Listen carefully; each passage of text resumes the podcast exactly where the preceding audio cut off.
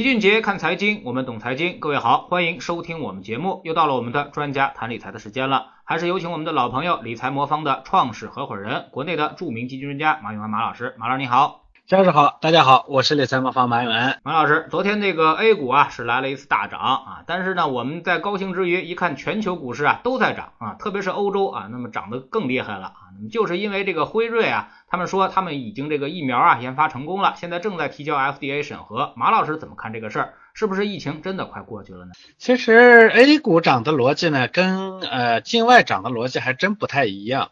啊，这个大家都知道，A 股呢其实早一点嘛，所以咱们这个涨的时候呢，其实呃刺激的要素还不是这个，嗯，不是疫苗啊，就是这个，因为外部的不确定性呢，有包括两大不确定性，一个不确定性呢刚刚消除，所以呢 A 股呢迎来了这个呃报复式的上涨，这是一个主要的因素。那确实境外的这个上涨呢。呃，继之前的那个上涨以后呢，昨天的这个再次的大涨呢，确实是因为疫苗的原因。基本上呢，这是全球的啊疫苗开发的呃企业呢，这个波折不断啊，因为前面其实出了好几次的这个呃事件，那个辉瑞的、阿斯利康的什么的这几家呢。呃，这啊呃，尤其是之前呢，牛津和阿斯利康开发的这个呢，中间出了反复的问题，所以导致呢，大家对这些事情呢，其实呃期待呢蛮高。那一旦说现在呢确定了有百分之九十的有效率的话，这个呢基本上给市场的一个非常大的信心。不过，我觉得呢，信心归信心，总体上这其实是市场内在的需求啊，因为大家都知道这个疫苗出来，可能到这个 FDA 审核，最后呢真正投入使用。啊，都真正的产生了这个，就疫苗产生作用这个过程呢，其实还蛮漫长的，因为疫苗还要生产嘛，那嗯，生产了以后还要大规模的去投入使用啊，只有当，哎，一大半的人呢都产生了这种抗体的时候，这个时候呢，其实这个病毒呢慢慢可能才才会真正的消除，呃，所以真正的要产生效果呢，我觉得还有一段时间。那，之所以呢在这个阶段上呢，这个疫苗的消息呢产生了这么大的。刺激呢？我觉得还是我们会看到呢，所谓外部不的所有的不确定性其实都在消除。嗯，这个呢只是一个触发要素。所以呃，这个市场呢，我说了有内在的这种上有上涨的需求，但是市场的这种内在的上涨需求一旦有一个触发点，它的反应就会非常迅速。所以当你还在观望的时候，因为我知道前面有很多人呢还在犹豫、还在担忧的时候呢，其实这个别人呢已经行动了。那呃，这个只能证明说，我们看得到人其实都很迫切啊，都等待着这样的一个时刻的来临。这说明其实市场里头潜藏的乐观的情绪呢，在逐步的累积。呃，A 股市场呢，其实我说它的触发要素虽然不太一样，但是总体上资金呢，其实都是啊非常积极的。尤其大家都知道这个影响 A 股的一块比较集中的资金就是北上资金。呃，下半年以来呢，这个资金北上资金呢，其实蛰伏了一段时间，它相对于前面那个呃持续的流入来说，但是呃这个上周呢开这现在开始呢，现在是其实这个呃基本上呢是呃大幅度的在流入，尤其昨天早盘啊这个大幅流入超过了一百八十八亿。呃，同时呢，因为中国的经济的外部的这个不确定性的消除呢，中国经济的内在的结构呢，也在也不确定性也在消除，就是咱们的“十四五”规划以及二零三五年的愿景是吧？导致的这个宏观经济的复苏，所以这些呢，都导致了这个资金的逐步的流入和市场情绪的乐观高涨。那大家会看到人民币汇率呢，近期呢，其实是在持续的上扬。呃，还有个点啊，就是是咱的外部的不确定性，就全球的不确定性，呃，都在说，就是大家都会看最近呢，这个所有人好像觉得都在都在期盼，是吧？那现在呢，感觉所有人都舒了一口气啊。这种情况下呢，呃，之前的受制轴的这个科技股啊，昨天集体拉升，那这些呢，我觉得使得 A 股呢有望突破前高点，继续向上。那我估计很可能会迎来一种比较明显的跨年行情。呃，对于大家的乐观啊，这种情绪的乐观，我是支持的。就是从十一月开始呢，我就认为会进入一个发力期，但是我还是想补充一下，就是这种乐观啊，只是说大家呢情绪上呢需要这么一个宣泄，嗯，但是不确定的消除呢，到最终的真正的，就像拿这个疫苗来说，最终真正落地见效，这个中间呢其实还有啊比较漫长的路要走。那辉瑞的这个呢，这个相对是开发的虽然稍缓了一些，但是呢没出各种幺蛾子，那我想。说了，斯利康的出了问题，中国的科兴医药的呢，在巴西的这个试验呢，其实也是一波三折。虽然我们的疫苗本身没问题，啊，这种情况下呢，我觉得心态要适度乐观，但是投机心理不要回来。我昨天看到我们有个有个有个客户啊，又在我们的群里头呢开始晒这个。呃，在其他的平台上买的单基金的收益率，哎呀，我一看到这种，我心里头就就就有点发虚啊。说实话，那我觉得这个呢 还是要谨慎一点。现在呢，这只是一个开始上涨的开始，但是中间的这个路一定是比较漫长的。那和以往相比啊，结合这种大的趋势，马老师认为在投资心态方面，我们需要注意什么？什么才是相对成熟的投资心理呢？呃，心态这个东西啊，我觉得可以这么来理解。呃，我自己认为我的投资心理呢，应该比大多数人成熟啊，因为这当然跟经验有关系，因为我是啊同龄人里头呢比较少见的高龄股民啊，因为我投资确实很早啊，这个当然也和专业度有关系，我一直在干这个嘛，呃，所以呢，我去给别人做私募或者去给别人做投资顾问的，我才能帮助我的客户赚到钱。那就说我之前服务的那些大客户，他们的投资心理成熟吗？他们自己买很可能也是赚不到钱的。但是他们选择找我来给他们服务，这个在我看来是很聪明的做法。所以其实这个所谓的成熟，它分两层，一层呢是说他自己呢对这个东西的认知水平就行不行，自己能不能搞得定，这叫成熟啊。如果能搞定，他叫成熟。还有一种呢是他自己知道他搞不定，但他知道借助专业的渠道去把这个事情搞定，其实这也叫成熟。我觉得这两者呢都是可以的。那。为什么中国的中产呢更喜欢自己去做投资？但其实呢，他们自己的投资能力呢不是很强，但也不是很强，呃，不强啊，因为这个市场确实太复杂。呃，说实话，咱们市场又不太规范，所以很多时候呢，我开玩笑啊，这市场市场里的暗礁太多。我们中产阶级呢，可能认知水平比一般人要强一些，但是呢，我们毕竟说在这个方向，我们的精力还要干别的嘛，在这个方向上呢，所以经验呢肯定是不够的，呃，而资本市场本身呢又不太成熟，所以很多时候呢，很多人他是奔着投机去的，这个也可以理解。另一方面呢，因为国内的咱们中产阶级希望接受的这种服务呢，希望是成本相对比较低的，你像私人银行那种服务呢，确实做的还不错，但是成本太高了，我们享受不起，对吧？那我们期望呢，说成本低一些，但我们期望呢，这个呃服务的效果呢要好要好一些。嗯，那这其实原来是一个悖论。嗯，所以为什么我们做理财魔方呢？因为我做的是智能投顾，就是期望用机器的方式，主要借助机器的方式，辅之以人工的方式呢来解决，说成本呢不要太高，但是服务的效果呢要比较好。但是这样的服务呢，其实在国内呢起步呢是非常晚的。呃，第三魔方呢我们已经做了六年了，但我们。其实时间也不算长，那但我们已经是这个领域里头的领军者了。那相比之下，我觉得我们可以看一下是美国的资产管理服务啊。美国的理财市场呢，其实呃从一九四零年就基本上开始了。那个时候美国出了一九四零年投资公司法和投资顾问法，所以基本上从那个时候呢，它的这个理财市场呢就开始发展。但是到八十年的中后期的时候，因为当时美国的这个也面临着跟我们现在的情况一样，就是呃固定收益的。这收益率呢持续的下滑，美国的固定收益率呢，它是以联邦基准利率作为基准的，那那个呢，最高的时候也是到百分之十以上，后来是一路下的，先到百分之六，后来降到百分之二左右，现在是百分之一，实际上现在是负的了，对吧？那这个过程中呢，呃，中产阶级的这个财富呢，它就开始大幅度的开始去向这个股市啊，向基金啊这个市场去迁移。呃呃，那现在呢，它的这个规模呢就非常大，但是它的大幅度的这个这个迁移的过程，或者它的资资产管理，就像现在咱们的这种资产管理服务的启动呢，是八十年代到九十年代那个时候的事儿。呃，这个就原因呢，就是因为美国的联邦基准利率是从八十年代早期开始大幅度的开始下滑的，呃，所以呢，在过去的这个三十年里头。嗯，美国呢和全世界创造的这种大量的财富啊，尤其是这种财富向这这个理财市场的这种迁移啊，嗯，导致这个金融理财市场的需求产生了一个爆爆炸式的增长。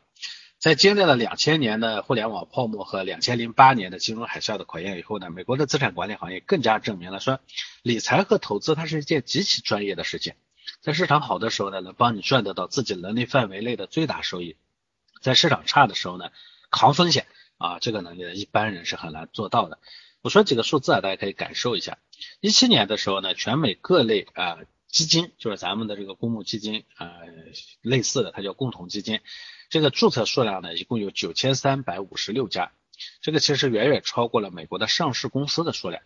大约呢有一亿的美国的投资者是投资在这些基金上，投资的总额呢超过了两点二五万亿美元。这其实还没有算上其他的各种投资。说这个呢，其实要说明啊，就是当今的中国的资本市场所处处的阶段，基本上就可以对得上上世世纪八十年代时候的这个美国。呃，咱们的资本市场呢，整体应该会进入一个相对成熟的高速发展的时期。大家对于理财的认知和需求呢，它都会迅速成长。在这个过程中呢，一定一定需要专业的理财机构来带领大家赚到钱。这就跟看病是一样的，你不会期望的说自己去给自己看病，对吧？那你肯定去去找别人给你看病，专业的医院去帮你看病啊。理财这些事情是财富的医生，对吧？所以智能投顾呢，它不会再仅仅限于富人群体，它是给普通的中产阶级家庭的人人享有的一种服务。我觉得，当每个人都可以有专业能力来支呃支持他的一项行为，比如说理财的时候，这个时候呢，有那些不进入这个领域里头的自己直接冲进去的散户呢，面临的风险就会越来越大。嗯，因为大家都是结伴而行的，你偏要一腔孤勇是吧？就跟这个景阳冈上打老虎一样是吧？人家都要求这个。都要求这个客商呢要结伴而行，是吧？你这个武松呢，非得要自己冲过去。当然，武松是武松啊，那是有两把刷子的。大部分人可能不是，那最后呢，就是落到虎口的下场，是吧？这肯定是赚不到钱。所以很多人觉得大家都有专业力量来帮助，那大家都赚到钱了，怎么可能？呃，投资呢，一定是有人赢有人输，总是有人被割韭菜，所以他自己宁愿去做那个韭菜，他总觉得韭菜当多了就能割别人的韭菜了。这种我觉得其实一种不成熟的投资心态。呃，实实实际上理财的最终挣的是经济自然增长的钱，大家从从这个里头呢，呃，获得自己的那个部分。你也不要想割别人的韭菜，这世界啊挺公平的。有时候你想，有几个人说能持续的从别人手里头割割了韭菜？他们大部分人的财富恐怕也都是靠努力工作赚赚来的。你说你靠从别人口袋里头拿钱的这种事儿，我想你看看你周围有吗？肯定有，但那基本上都是传说。你自己看看，大部分时候你恐怕也也也不可能，对不对？在理财这件事情上也一样。那当然，我们现在会看到呢，说“十四五”规划里头他提到说扩大中产，是吧？嗯，怎么扩大呢？最核心的就是不能让你的钱跑到我口袋里头，也不能让我的钱跑到你口袋里头。以前有钱人赚大部分，那这个咱们中产呢赚少部分，这个事情呢，我觉得它是它是不对的，是吧？所以，我们以后呢，人人都要从这里头收到我自己该要的部分。这其实也是我做理财方方的一个原则。我呢，希望能做到大部分客户都挣到钱。我们实际上也做到了，我们现在百分之九十八以上的用户呢都是赚到钱的。但是，我也我我我坦白的说，我也不会帮助，或者我也没有能力帮助我们的投资者呢从从别人口袋里头去掏钱。当然了，你回过头来看，经济增长的这个类子的收益率其实挺高的，你要拿到的话是非常不错的。所以，什么是个成熟的投资心态？我觉得就是要看到这种未来的趋势，真正理解什么是家庭财富的保值和增值，学会把钱交给专业的力量，不要老想着去别人口袋里头掏钱，这是不成熟的一种心态。去年呢，其实很多这个人投资都赔了钱啊，但去年这个市场涨得还是不错的啊。于是呢，今年就有一个想法说，炒股不如买基啊。那么很多人都习惯于。去买基金了啊，那么从现在看呢，好像这批买基金的人还不错啊。那您觉得这个基金啊，把钱交给专业的人来打理，您觉得这种理财方式呢，会不会在未来一段时间会比较流行呢？我觉得单买基金这件事情呢，历史证明它也是有问题的。呃，我一直说说的数据哈，中国的公募基金从九八年到现在呢。呃，股票方向的基金呢，大概平均年化收益率百分之十六点二，这个数据呢其实挺高的。但是连带着另一个数据呢，是百分之七十的投资者是赔钱的，这是也是个现实。如果没赔钱的话，其实你十六点二的收益率也肯定没赚到，基本上。呃，乔老师刚才说说去年呢市场好，投资者赔钱了，所以股票市场赔钱了，所以大家来买基金。今年的基金市场非常不错，是不是？所以说，猜今年的基民大概有多少的比例是盈利呢？嗯，估计怎么着也得有百分之五十吧。我前两天啊看到一个行业类的数据，今年呢百分之六十四的基民是赔钱的，所以这么好的市场。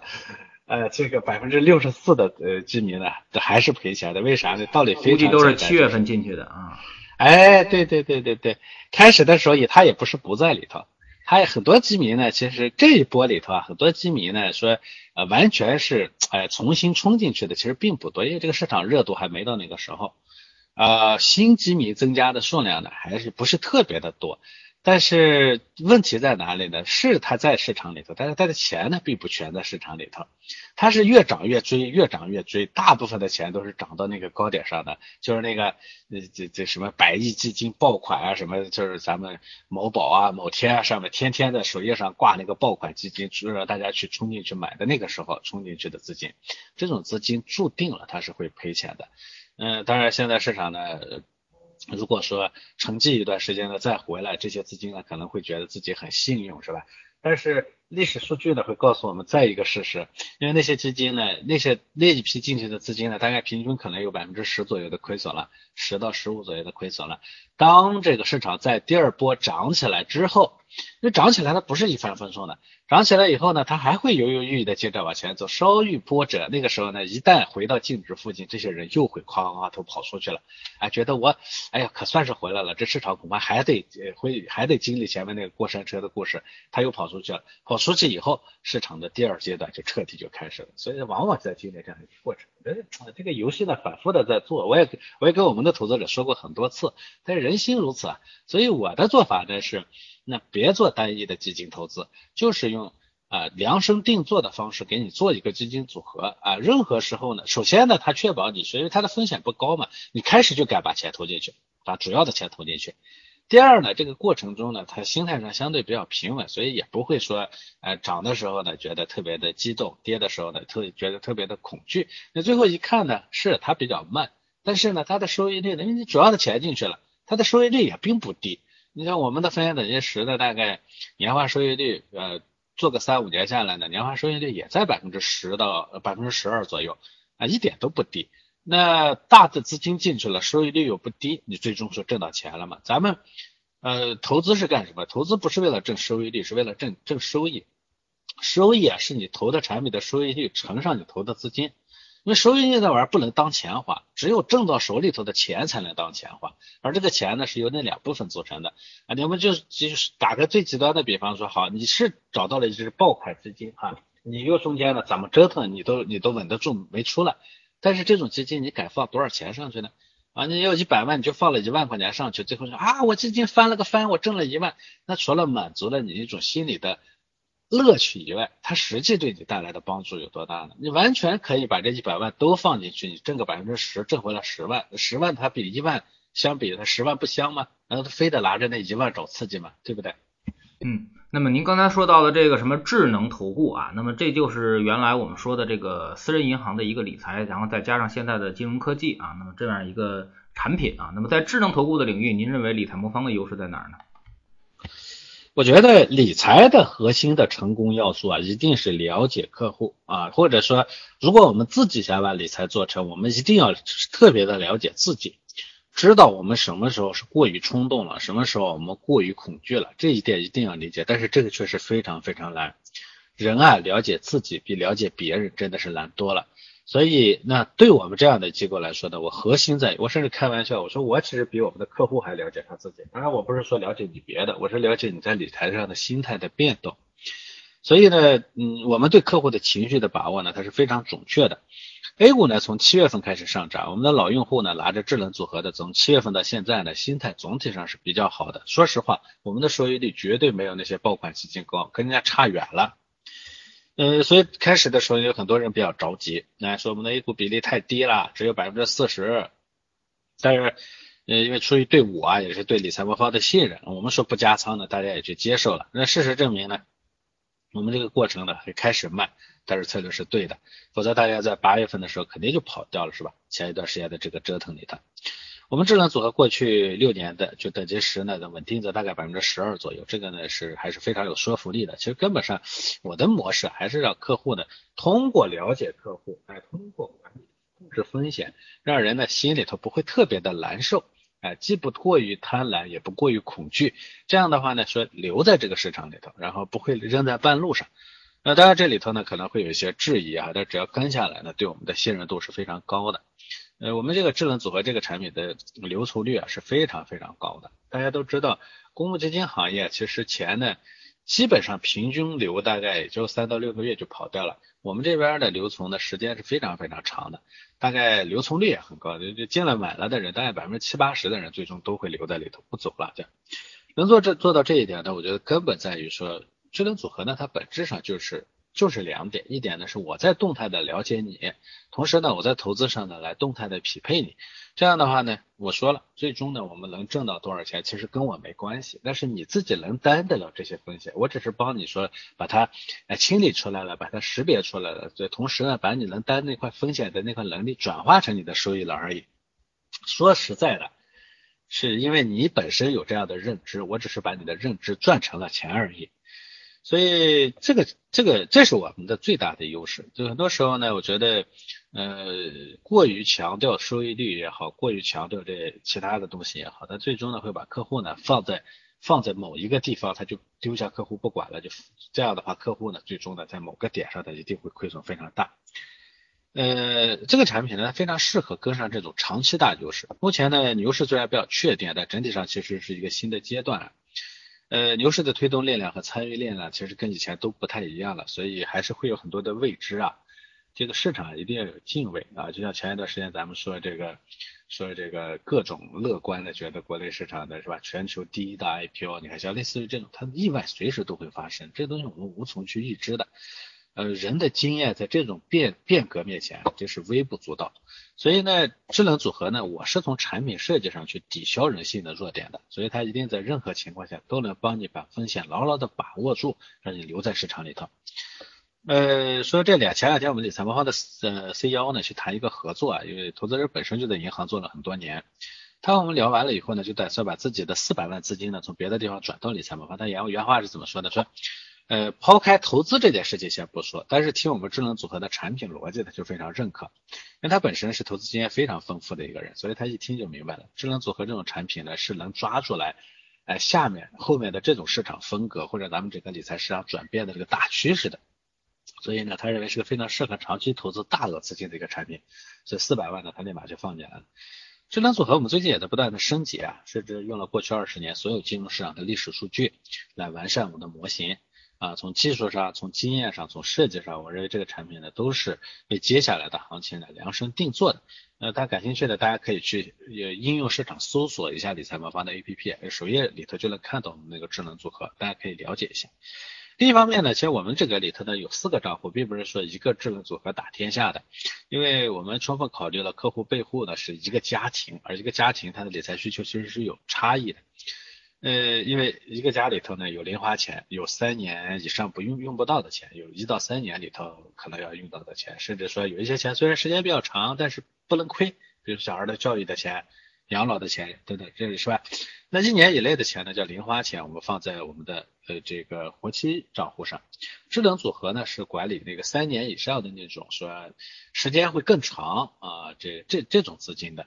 如果说是一到三年的资金，或者说你不能赔的那种小孩教育的钱，这些呢，我们还特意设置了一个账户呢，叫啊稳健稳健啊理财账户啊，它呢用的也是债券加啊股票基金，但是它的呃风险呢降的特别特别的低，年化收益大概也在七左右，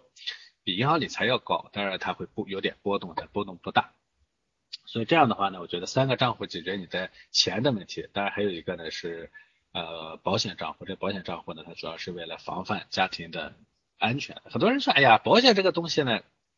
跟理财有啥关系？是保险这东西呢，其实对百百分之九十九点九九九的人来说，可能都用不上，咱们也不期望用上。他为什么一定要有保险？大家想没想过，其实家里头有很多钱是为了应对保险的浪费着的。你放一笔钱在这个地方，它也。放在银行存款里头，哎，放在什么地方？其实本质上它没有挣到足够多的钱，但你不放又不行，因为你家里头吧，总归要要有些应急的钱，对不对？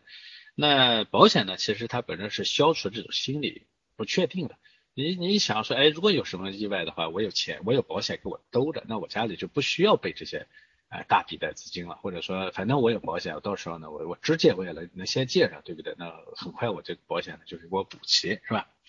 所以。保险本质上是帮助理财成功的一个呃用户啊，一个一个一个工具。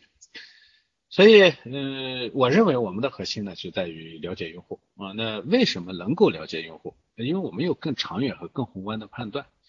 嗯，这个呢，我觉得是第一点。第二点呢，我们有人工智能，呃，未来呢，人类啊，很多事情一定是人工智能说了算。第三呢，我觉得我们始终把风险控制放在第一位，因为就算是你说你赌啊，咱们说十赌九输，就算你十赌九赢，只要一次输了，你基本上也是颗粒无收。所以这种情况下呢，我觉得是没有意义的。啊，我觉得这是我们在行业里头的这个优势呢，比较明显的一个原因。当然，非常非常重要的一个原因呢，我没有说到哈。但我认为这是理财这件事情的本，一定得把客户的长期利益放在第一位。什么叫长期利益放在第一位呢？你比如说，嗯，我好像给你推荐几个爆款基金呢，看上去满足了你当下的需求，对不对？但是长期来说，它是损害损害利益的。或者说呢，比如说我预期到未来的市场呢可能有风险。但是最近呢，你比较激动是吧？我把这个风险，我把配置比例调的特别高，这种长期来说也是有风险的。甚至说明明知道这个市场呢到顶点了，那个时候呢，我说，哎，你一定要出来啊，全都要出来，你不出来不行啊。这其实看上去是个似乎站在投资者立场的事情，其实他也在害客户。为啥呢？那时候呢，我们人心情绪都是比较激动的，那时候你非得让客户全都出来。那好，客户刚出来以后呢，第一天可能觉得还不错，第二天呢，他可能就开始后悔，第三天、第四天他忍不住了，又冲进去了，对吧？你不对他进行管理，你把他拉拉出来了，最后客户在没有管理的情况下呢，又又是这个放飞自我的进去了，最终他还是会赔钱。所以这个理财这个事情啊，我们要实现的叫这个叫客户立场，客户立场。个性化的服务加伴随式的服务，这三者呢，我觉得一缺一不可。这是我们在这个里头的实现的，在行业里头大概能真正实现客户立场、个性化与伴随式的，可能就我们一家了啊。嗯，所以我觉得大家可以去搜索一下理财妈妈的 APP 啊，下载一下看一下这种产品，我觉得对大家还是非常有帮助的。嗯，好，非常感谢马老师今天做客我们节目啊，也是跟我们谈到了这个现在的一个市场行情的一个问题啊。那么。呃，行情肯定还没有结束啊，那么后面的话还有的是机会啊，特别是在今年这个年报出来之后啊，那么可能会有业绩驱动，包括后面还有情绪驱动的机会啊。那么投资这个东西呢，就是尽量的有点耐心啊，放在市场里面尽量的别动啊，你回去想想，你十几年前。这个买过的股票啊、基金啊，如果要一直拿到现在，是不是也都能赚大钱啊？通常情况下，我们都能够赚到很多钱。但是呢，当时因为一点波动而全部都给卖掉了啊，所以说造成了自己错失了一次一个赚大钱的一个机会啊，甚至很多十几年都能涨十倍的东西啊，都给卖掉了。所以说呢，这就得不偿失了。我们还是应该这个尽量的留在市场里面持有我们的产品啊，多点耐心，让它等着它慢慢的生长啊，这样才是一个理财之道啊。如果你没有这样的这个耐心呢啊，可以通过理财魔方这样的工具啊，帮你建立这么样一个体系啊，让你可以长期的安稳的留在市场里面，不被市场震出局。非常感谢马老师，再见。好的，再见。